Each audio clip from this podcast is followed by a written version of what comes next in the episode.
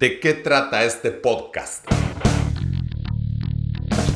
Te provee de herramientas para mejorar, ajustar actitudes, recalibrar, madurar responsablemente para que tu futuro y aquel de los que te rodean sea estupendamente, sosteniblemente, saludablemente espectacular.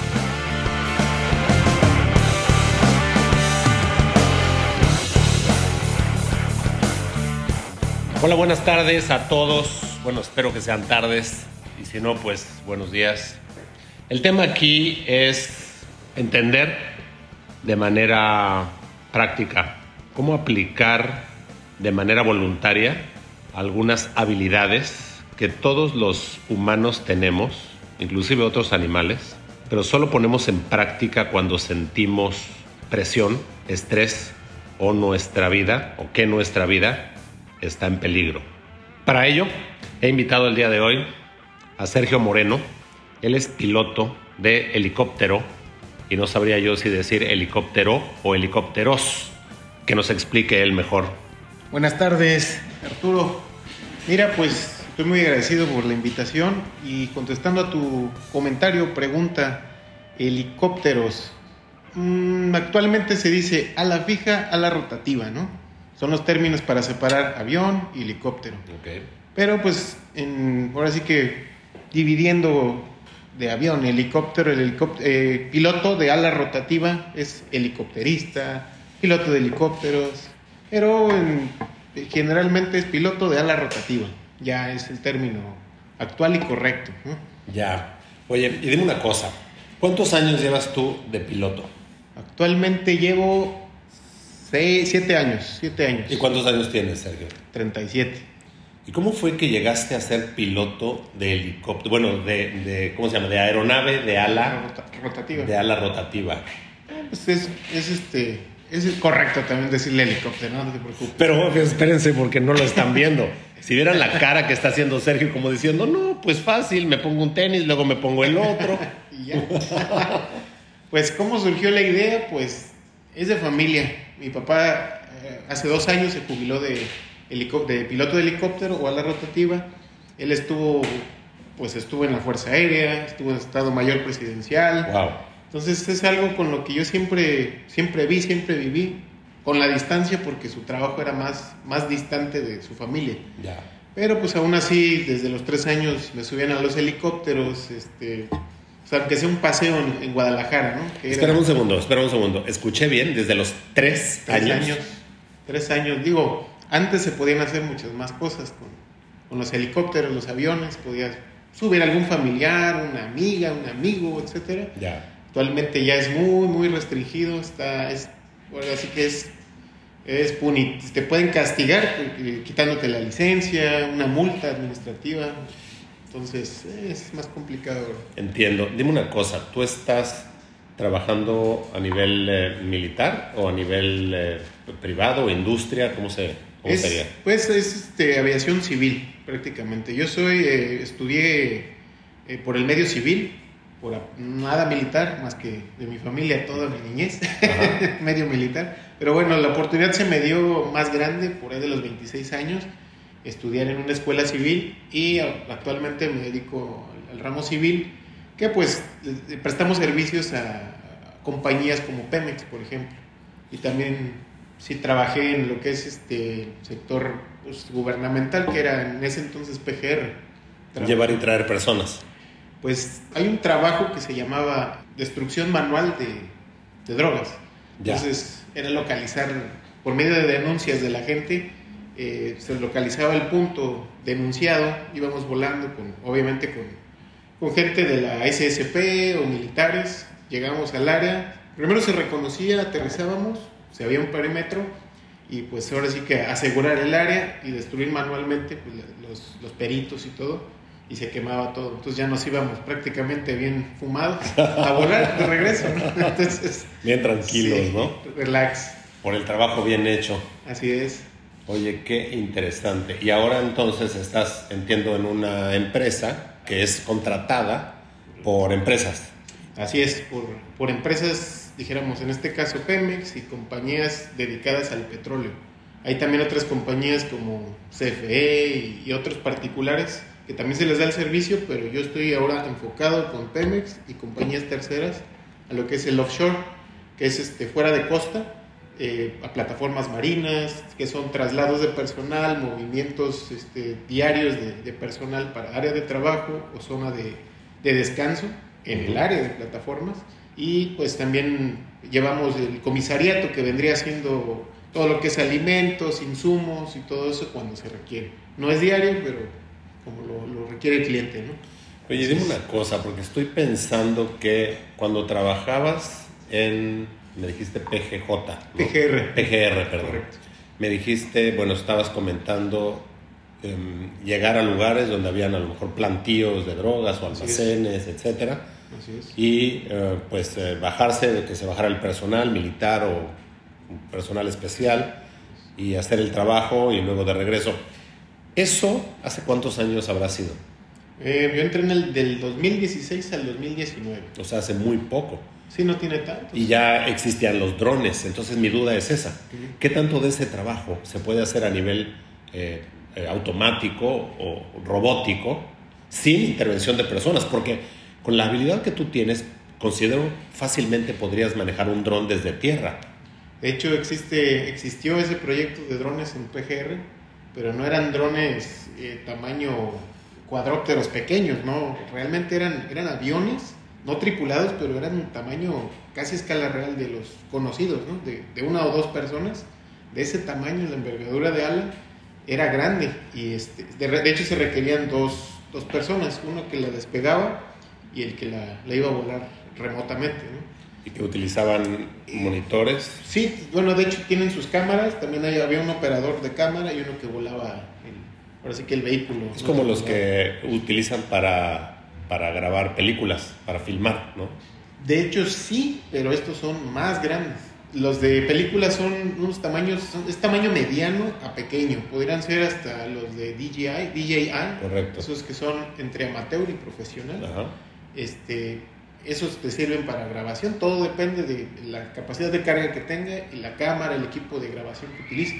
Los que yo comento que tenía PGR en ese entonces, esos eran traídos de Israel, el de adiestramiento se les dio en Israel, y eso sí era identificar, este, explorar, eh, marcar puntos aleatorios de objetivos, etcétera, para que otra avanzada fuera, por ejemplo, como nosotros, llegar a un punto, asegurar, coordinar y este, sacar los elementos para... y sin desviarme mucho más del tema, ¿esos drones estaban armados? No, no, no, no, hasta donde yo los vi y supe, esos no estaban, este, no estaban armados. Era solamente, eran como de investigación y hasta espionaje, podría, atrevería a decirme porque ya, ya, no, ya no están operando. Ya, bueno, y eso aparte fue hace un tiempo, hoy quién sabe que haya, ¿no? Pero mi pregunta es, entonces, ¿Tú crees que en un futuro ese trabajo que tú hiciste lo sigan haciendo humanos o ya va a ser totalmente robótico? Pues... o con la inteligencia artificial ahora. Pues mira, lo, que es lo que platicamos muchos aviadores y ya sea de avión o helicóptero, siempre se platican esas cosas.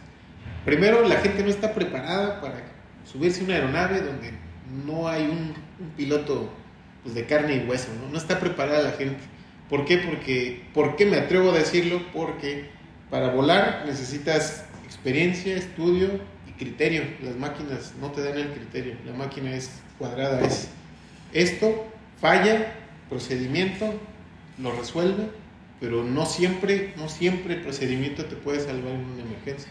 A veces el criterio de un aviador, al estar en una emergencia, decir, bueno, tengo este parámetro, no tengo aceite, el manual dice esto, pero estoy a 5 millas, no me voy a ir al agua de inmediato. Vuelo bajo lo más pronto posible y me acerco a la playa. sí, el concepto que tú quieres dar a entender lo hemos discutido ampliamente en otros episodios del podcast. De hecho, hay tres episodios que se llama Black Box Thinking. Black Box Thinking es el nombre de un libro escrito por Sayed ese libro compara la industria de la aviación con la industria de la medicina y cómo va desmenuzando punto por punto y parte de la idea de que la industria de la aviación, como bien lo acabas de expresar, estando el piloto dentro de la aeronave, hay lo que en Estados Unidos, lo que en inglés llaman skin in the game, o sea, pues eh, se podría decir de una manera eh, poco elegante, se juega el pellejo, ¿no? Porque si la aeronave cae, pues también cae él o los pilotos. Entonces, eso es lo que eh, considero da seguridad. inclusive me atrevería yo a decir más allá del criterio, porque la inteligencia artificial está avanzando con tal velocidad y con cierta tal profundidad que se sabe, por ejemplo, hoy en día, que hay diagnósticos realizados por la inteligencia artificial, diagnósticos médicos, que son mucho más atinados que el diagnóstico médico de cualquier doctor e inclusive de cualquier comité de doctores, sobre todo cuando la inteligencia artificial está conectada directamente a Internet, donde tiene todos los artículos, todas las publicaciones, todos los casos que han existido hasta el momento que están en línea. Entonces, el libro Black Box Thinking compara esta industria, que para mí se me hace muy interesante, con la industria médica donde tú entras a un hospital y firmas uh, deslinde de responsabilidades de todos los doctores y de todo lo que te van a hacer ahí. Entonces, este, ellos se lavan las manos. Si algo te pasa, pues mala suerte. Qué raro, este, qué bueno que tienes seguro, siguiente cliente, ¿no? Porque ni siquiera se atreverían de decirle paciente, ¿no? Entonces, hicimos una serie de... Eh, episodios, invité a un piloto para que diera su parte, habiendo leído el libro, luego invité a un médico para que diera su parte y luego hicimos una, una plática eh, conjunta. Entonces, creo yo que el tema de la inteligencia artificial, sobre todo para eh, operaciones donde no se necesite que una persona esté a bordo, por ejemplo, cuando tú mueves víveres a la plataforma petrolera, pues a lo mejor está solo o cómo es esa actividad. Cuéntanos. Pues cuando se mueven víveres, primero sí se requiere de personal de tierra o personal vivo, ¿no? con, piel, porque... ¿Pero dentro del helicóptero? Eh, primeramente porque abres la aeronave, se, se mete la carga, como piloto tú tienes que ver la distribución de la carga. Ahí para empezar tendría que ser una máquina que tiene la visibilidad, que tiene más o menos un ángulo completo de cómo va la distribución, porque pues en un helicóptero donde está el rotor principal, a partir de ahí es un péndulo. O una báscula, en toda la parte de la carga, que sea una gran balanza donde se vayan colocando. Porque yo he visto videos donde Amazon, por ejemplo, ya entrega o está entregando en algunos lugares vía dron, algunos paquetes. Entonces, por eso es mi, mi duda, ¿no? Ahorita, ahorita este, seguimos con esa idea, pero continúa, por favor. Sí, este, te comentaba de... Es, muy importante que el, el, aviador se haga cargo de ver cómo va a ir la distribución de la carga, para empezar. Posterior, eh, hay personal de tierra que también se encarga de verificar, de amarrar y este, ahora sí que dividir en caso de que, bueno, aquí ya no cabe, pero sabes que por la ventanilla, si, puede, si se cae una de las cajas, puede abrir la ventanilla y la ventanilla sale volando hacia el rotor de cola. Ya. Y pues te crea una catástrofe, un, daño mayor. O sea que el humano para cargar el, el, helicóptero, pero en el momento que ya está cargado y cerrado. Bien asegurado, pues existen helicópteros actualmente que, por ejemplo, remotamente pueden arrancar. O sea, arranca el helicóptero, se va a hover, que es el vuelo estacionario, que para un humano aprender a hacer un hover, un vuelo estacionario sin estarse desplazando, es complicado. La máquina ya lo hace ¿A cuántos pies quiere? 10, 5, 15, 20, 25. Qué bonito, ¿no? Muy fácil, con correcciones de viento y, y en caso de que haya un, desbalance por como lo que estamos comentando, peso y balance, arroja un aviso de carga excedida del lado izquierdo. Del, lado izquierdo o compensa. O compensa hasta los límites que tenga la aeronave. Correcto. Porque también tiene una limitación en la que si ya el control llega, tiene un tope, pues se va a viciar y va a ganar velocidad y se puede estrellar. O sea, ese tipo de cosas. Digo, la máquina es muy, como dices ahora, la, inteligencia artificial es impresionante. Ya te pueden hablar en tiempo real de un tema, resolverte problemas. y revisa miles de veces por segundo los parámetros, lo cual un humano no puede. No puedes, no, puedes, exactamente. Pero entonces, ¿cómo le haces para hacer tu chamba? ¿Cómo le hago para hacer mi chamba? En, en este caso de las cargas, ¿no? Ajá. Para las cargas, una vez que ya tienes todo distribuido, el peso y balance bien hecho, las autorizaciones, la comunicación con la torre, la autorización terrestre que te, que te da el permiso para continuar a las pistas, para despegar, etc. Bueno, conforme a los procedimientos despegas, te vas a plataformas, si las condiciones son buenas, sin problema, te vas a 2500 pies, llegas, estás próximo a la, plataforma, que en este caso los movimientos que hacemos están hasta Cayoarcas, que son como 150 kilómetros, 180 kilómetros de, Ciudad del Carmen, pues al norte, al Golfo. Ya. Eh, pues allá no hay nada. Entonces, lo único que hay es una plataforma y, el área de Cayoarcas, que es una base de marinos, ¿no? No tienes apoyo de nada. Entonces, llevas la carga, es una plataforma amplia, pero siempre hay elementos externos que que necesitas la habilidad y, repito, el criterio no lo puedes suplir con una máquina, al menos el día de hoy no nos hemos enterado. ¿Por qué? Porque mira, siempre hay, el viento a lo mejor lo va a corregir la máquina sin.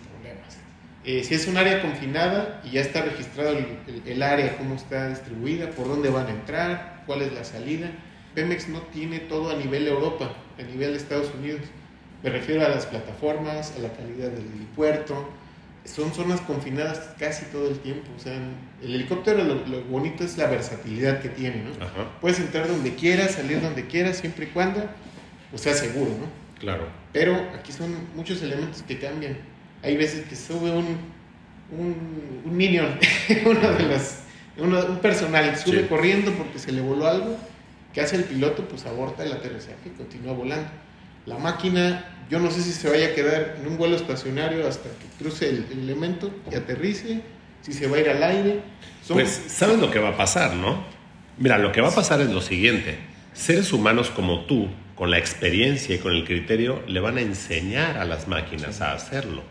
Y que las máquinas, como niños, vayan desarrollando el criterio para, uno, ya no tener vidas humanas en riesgo. Por ejemplo, estaba viendo un documental sobre algunos, algunas ideas de los viajes a Marte y parece que los primeros no van a ser tripulados por seres humanos, sino por robots humanoides que van a llegar y van a trabajar y van a hacer más cosas. Entonces se va a ir aprendiendo mucho.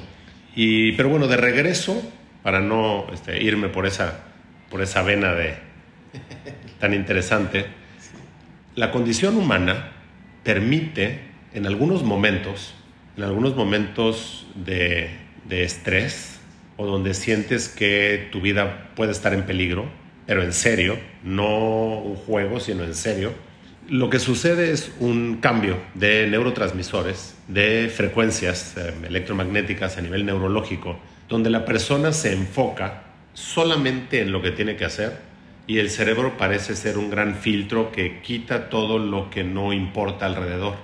Entonces, es como la gente que maneja altas velocidades y que se refiere a un tipo de visión que le llaman tunnel vision, o sea, visión de túnel, donde nada más ves lo que tienes adelante y todo lo demás desaparece, ¿no?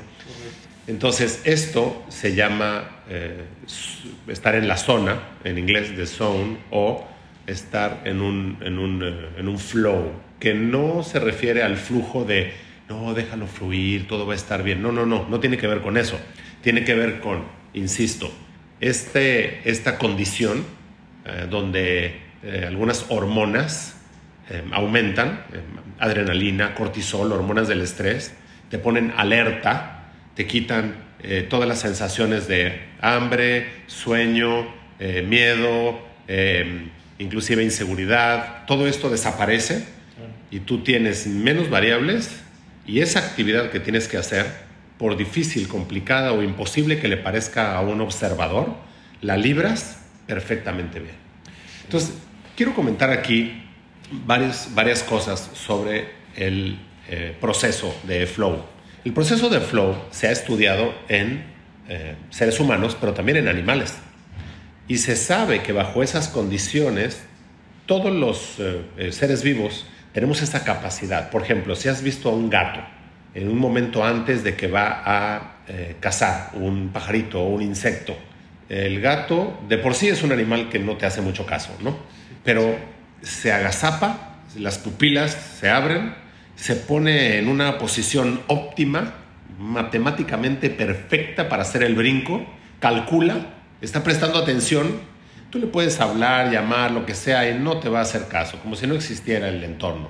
El animal brinca, ya sea para cazar algo, atrapar algo, simplemente para brincar 10, 15 o 20 veces su altura, ¿no?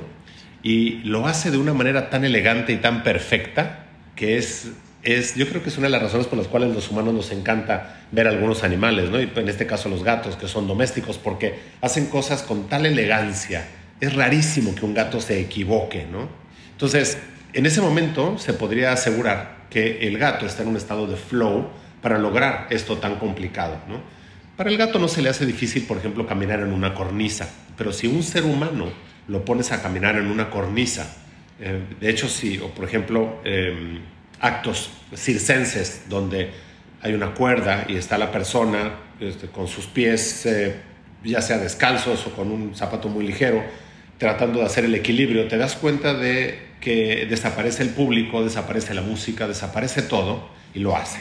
Cuando uno tiene la habilidad de entrar de manera voluntaria en este tipo de estados mentales, eso es lo que se ha estudiado mucho.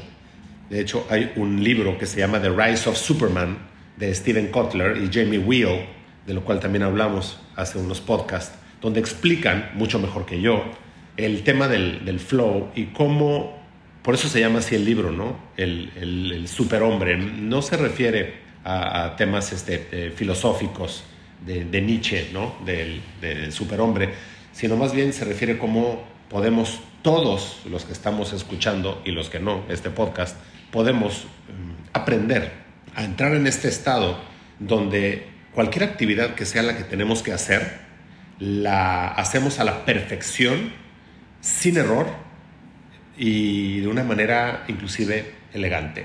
Dos ejemplos más y ya te dejo regresar con tus respuestas. El primero, hace años tuvimos la fantástica invitación a ver a un eh, par de chelistas en la sala Nezahualcóyotl, ahí en mi alma mater, la Universidad Nacional Autónoma de México. Y entonces había un chelista extranjero y había un chelista mexicano. Y había una, una sala donde estaba la orquesta y habían un montón de niños que también formaban este, la orquesta, de esta serie de orquestas de, de Fundación Azteca. No sé si recuerdas. El tema aquí es que desde la entrada se ve que se presenta Yo-Yo Ma, que es el chelista extranjero, que de, niño dio un concierto a los Kennedy, imagínate, y pues este, ovaciones y, flores y demás. Y luego entra el chelista mexicano, que no voy a mencionar su nombre, porque no está aquí para defenderse, pero entra con una cara de, de, compungido, cara de preocupación, este, de hecho hasta tenía un fuego en el labio, este, se veía inclusive medio, como que estaba medio sudoroso su, su, su calva, ¿no? Su cráneo. Entonces, pues, este, pues para esto Yoyoma, pues feliz, contento eh, de estar presente, ¿no? Toma el asiento, empieza el concierto y Yoyoma entra como en un trance, no, dramático ni payasesco, sino te das cuenta como que dice, bueno, ok, gracias a todos por estar aquí, en este momento están y en este momento ya no están. Y empieza a tocar, y empieza a tocar con una facilidad. O sea, obviamente, este hombre ha, después de decenas de años de práctica, ha aprendido cómo entrar en este, en este flow state donde no hay error, y si hay error, te digo así entre nos, nunca nos daríamos cuenta, ¿verdad? Ese es otro que ahorita vamos a platicar. Sin error, perfectamente bien. Cuando va terminando, una sonrisa, y luego empieza a tocar el chelista mexicano, y bueno, se ve que le cuesta un trabajo y hace unas caras y está, sudando y parece que había tenido un resfrío el día anterior, y o sea, como que había. Entonces, la diferencia, el punto aquí es, la diferencia entre lo apenas suficiente y lo que está sobrado. No sabría nunca a ciencia cierta si el chelista mexicano entró en este estado de flow o no. Yo me atrevería a decir que no, por sus caras y por su forma de eh, manifestarse. ¿no? Entonces, bueno, vamos a dejarle ahí. Voy a hacer un ejemplo más y ya te dejo eh, continuar con tu parte. Por ejemplo, vamos en la carretera. Es de noche, está lloviendo, llevamos a la familia, estamos medio cansados y en eso adelante vemos que hay una piedra en el camino, pero la vemos ya muy cerca. En ese momento tomas el volante, mueves a la izquierda, mueves a la derecha y pasas sin problema. Y después hasta te quedas pensando, híjole, ¿cómo le hice, no? Estaba imposible, pero la libré. Y, a lo mejor todo el mundo sigue durmiendo, y, pero tú sabes que le salvaste la vida a todos. Entonces, claro, en ese momento, pues, no solamente llevabas a tu familia, sino tú estabas en el coche, aumentan todas estas hormonas, cambian tus eh, eh, funciones neurológicas, todo lo demás desaparece. Si venías escuchando música, si el aire estaba frío, caliente, no. Y lo que tenías que hacer era librarla. Y entonces tu mente hizo el cálculo exacto y acomodó el vehículo entre el acotamiento, entre la piedra, pum, pum, vámonos. Entonces, ¿cómo ves este tema en cuanto a su aplicación para tu trabajo, Sergio? ¿Cómo lo veo? Pues lo veo todos los días. lo veo todos los días, inconscientemente. Decía un instructor, cuando vueles el helicóptero, tú te tienes que poner el traje, ser parte del helicóptero. Sonaba muy como de Transformer, pero realmente te tienes que poner el, es como un traje, o sea, realmente tú tienes que sentir todo, escuchar todo, estar muy alerta. Siempre, en todo momento, debes de tener un, no puedes estar sobreestresado ni sobre relajado. Debe de ser un término medio para una operación normal, para darte cuenta de cosas anormales y de cosas que pues pudieran pasarte durante el vuelo, inmediatamente, repentinamente, no sé igual tienes que estar resolviendo cosas administrativas, programas, todo. O sea, tu mente es multitask, que aparte físicamente, pues es el... ¿Pero es multitasking o parece ser multitasking? Es multitasking. Sí, te comunicas, estás a la escucha de tráficos, ves las posiciones actuales, dónde están, porque tienes que saber en qué momento van a despegar, si, si no te vas a cruzar con él, a qué altura van, es, te tienes que convertir en un ave, tienes que, no puedes chocar porque no hay margen de, error con eso. Eso es una operación normal.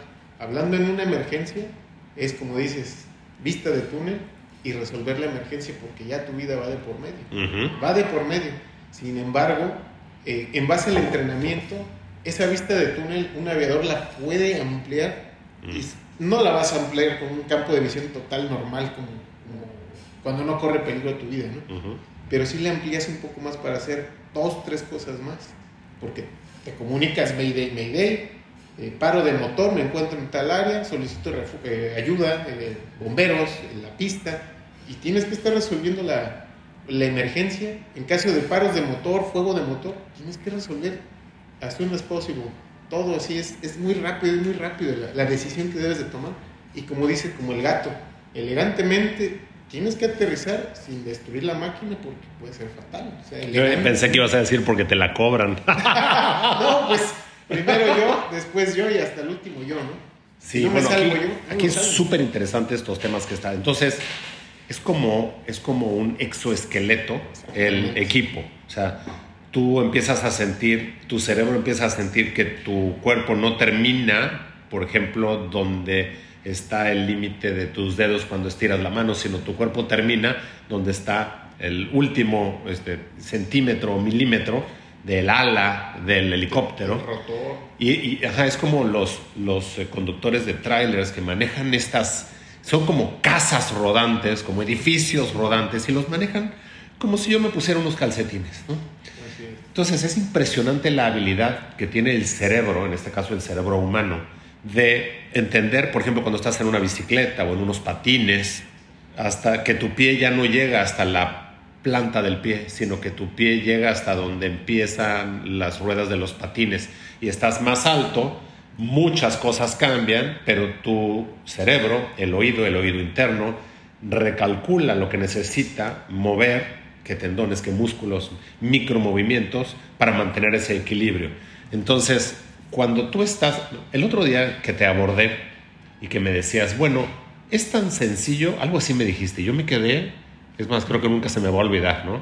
Porque me dijiste, es tan sencillo como sostener en la palma de tu mano un palo de escoba. Y una escoba. Para, una escoba, me dijiste. Para acá, para allá. Y yo pensando, o sea, carajo, a mí eso no se me hace sencillo precisamente, ¿no? Caminar, girar, brincar con el palo de la escoba. ¿Ese es uno de los ejercicios que les ponen o qué? hay gente que no, no puede, no, no es tan hábil. En la escuela, pues puede ser que no coordinas pedales, mano izquierda, mano derecha, porque cada movimiento aplicas potencia, tienes que corregir con pedal para reducir el par motor del motor con el giro del helicóptero, etcétera. O sea, son, una secuencia. espérame un segundo. O sea, lo que estábamos viendo hace rato es que entramos de lleno a la parte técnica. Mi cerebro se quedó en la propiocepción. La propiocepción es el, el concepto que explica cómo tu cuerpo, tu cerebro entiende hasta dónde son los límites del cuerpo.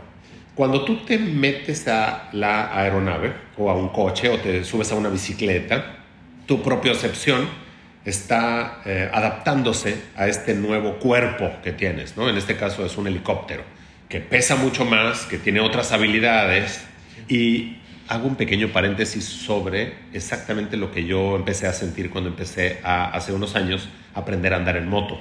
Cuando te subes a la moto, llega un momento donde te sientes eh, con un nuevo cuerpo que tiene unas habilidades espectaculares de aceleración, de freno, de movimiento. Hay personas que no tienen esa facilidad de flexibilidad de propiocepción, por llamarle de esta forma. Y hay personas inclusive, ahorita que estabas comentando la parte del estrés del balance, que no tienen fácilmente este equilibrio de neurotransmisores. Entonces, hay otro libro muy interesante que habla sobre cómo las personas exitosas en cualquier ámbito, eh, y no tiene esto nada que ver con el dinero. Estamos hablando, por ejemplo, tu éxito como piloto de helicópteros, puesto que estás aquí y llevas siete años volando. Eres un exitoso piloto, obviamente. Pues bueno, estás aquí, simplemente, ¿no? Entonces, o sea, claro, ese es el éxito, ¿no? Que tan hábil seas, que tan bueno seas, que tanto hayas tenido que pagar por daños a la aeronave, etcétera, ¿no? claro, entonces el punto es ese.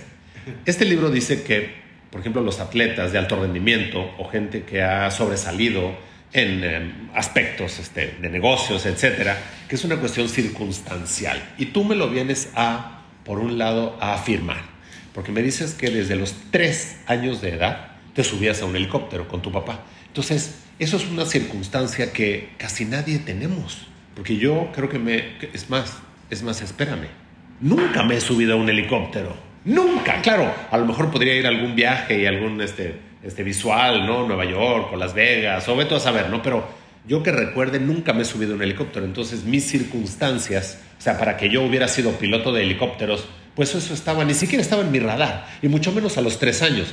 Sin embargo, estoy seguro que otras personas de tres o cuatro años que también tuvieron oportunidad de subirse al helicóptero, finalmente no se dedicaron a eso. Y es como tú decías, a lo mejor es esa, esa falta de equilibrio eh, neurológico o de mucho estrés. Hay personas que bajo estrés se frisean, se congelan. Una, una, persona así, pues por muy buenas calificaciones que saque en papel en la teoría de lo que decías ahorita, ¿no? Del rotor y de que las fuerzas, pero pues si te friseas bajo estrés, no puedes, bueno, difícilmente podrás andar, aunque sea en bicicleta, ¿no? Porque pues te empiezan a tocar el claxon, viene una glorieta, no es una coladera abierta entonces, si, te estresas mucho y te friseas, pues accidente. Entonces, ¿cómo, ¿cómo, es el, proceso, ¿no? aparte de las circunstancias, para lograr un, piloto de helicóptero? Pues, con, o sea, desde cero, dijéramos, por, experiencia, he escuchado gente que nunca tuvo una, una, experiencia en su juventud, de niño, ¿sabes? Por el mero gusto de quiero volar helicópteros, es, primero, pues, tiene que encantarte, te tiene que gustar el bueno, las alturas y la velocidad. Es que es, muy diferente. Por ejemplo, yo tengo vértigo. vértigo ¡No! ¡No me digas eso! Si yo me paro en un edificio, en la orilla, es más, en una plataforma y veo la orilla hacia el mar, sí me da vértigo. No me digas eso. Pero es muy diferente. Subirte al helicóptero, ir a 250 kilómetros por hora sentadito con tu cinturón y ver abajo, es muy diferente. Es que eso es lo, interesante, lo, lo impresionante de cuando, cuando te logras conectar con un helicóptero, porque la coordinación, eh, adquieres habilidades de un ave prácticamente, bueno, sabes orientar. Es que cuando, cuando estás parado en una cornisa, estás encuerado, digamos, o sea, tu cerebro interpreta que el equipo que tiene no la libra. No está diseñado para eso. Exacto. Entonces, cuando ya estás con tu exoesqueleto, Entonces, pues ya eres uno con el aire y con los espacios, ¿no? Exacto. ¡Wow! ¡Qué interesante! Poste- a posteriori tienes- tienes que entender, eh, sentir, por ejemplo, tanto la, la- la aeronave, los efectos aerodinámicos del viento con la aeronave, las correcciones que debes de hacer, elementos, ahora sí que meteorológicos, por ejemplo, el viento es, muy- es ciego, es ciego, pero te puede ayudar o te puede perjudicar. Volar en la sierra es muy, muy, muy complicado. Te puede llevar una corriente descendente Ya. y te azota como, y mueres. O te puedes acercar volando para arriba y, y es un loop y pierdes el control. O sea, todo eso realmente es- tienes que estudiar mucho, te tiene que gustar y posterior a eso la práctica pues es el maestro. Pero si tú no entiendes todos los conceptos que conllevan a volar, por qué vuela la aeronave, cómo vuela, Tú empezaste primero a estudiar a la fija y después te pasaste a la rotativa. sí, pero yo solo volé helicóptero. Tomé la teoría de ala fija, con los de ala fija. Porque es forzosa. Es forzosa, es forzosa porque pues, la reglamentación así Eh, Ahí dice. vienen los conceptos básicos, lo que estás diciendo. Exactamente. Y posterior me dieron el, pues ahora sí que el curso de helicópteros, la teoría de solo helicópteros, que es aeronaves y motores, este, pues todo lo involucrado.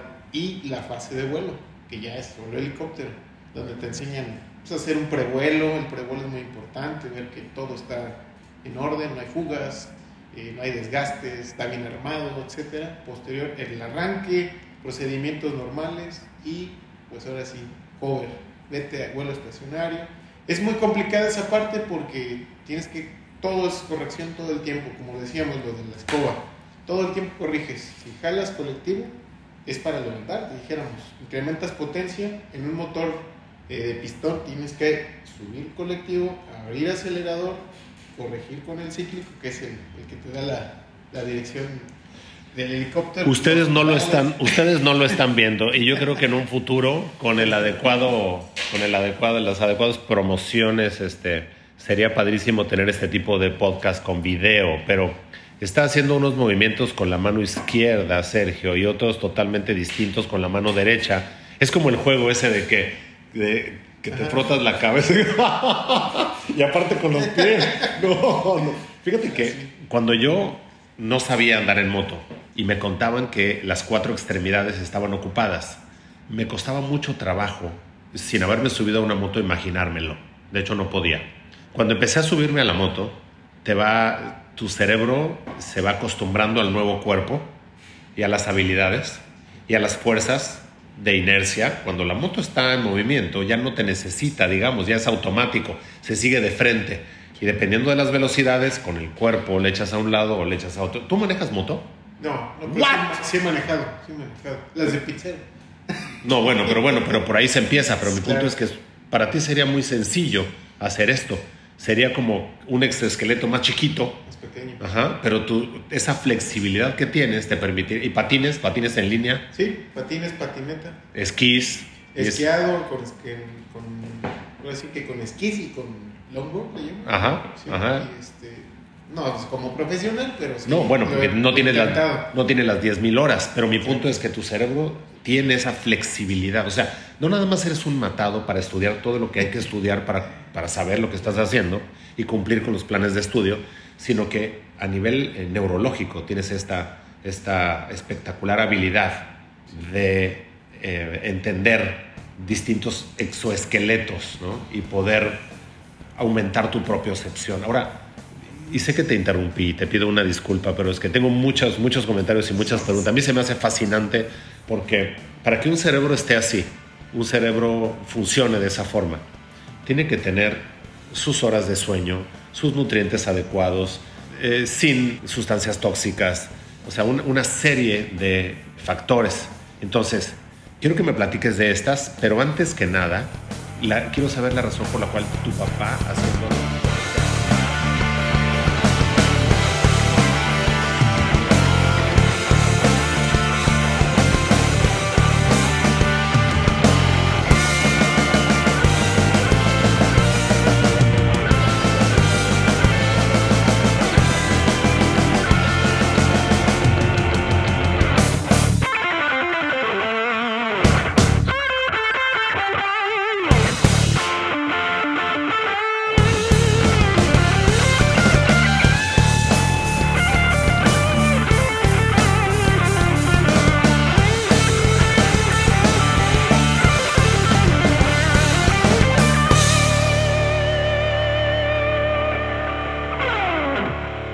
podcast se hace exclusivamente para propósitos de información general. Las declaraciones y opiniones expresadas en este podcast no constituyen consejos médicos. Este podcast, incluyendo Arturo Singer y los productores, se deslindan de cualquier responsabilidad por cualquier efecto adverso relacionado al uso de la información aquí contenida. Las opiniones de los invitados son propias y este podcast no promueve ni acepta responsabilidad alguna por las declaraciones de los invitados. Este podcast no hace representaciones ni da garantías de las cualificaciones o credibilidad de los invitados. Este podcast puede incluir promoción o publicidad pagadas para productos o servicios. Los individuos en este podcast pueden tener un interés económico directo o indirecto en los productos y servicios referenciados en el podcast. Si cree que tiene un problema médico, un médico autorizado.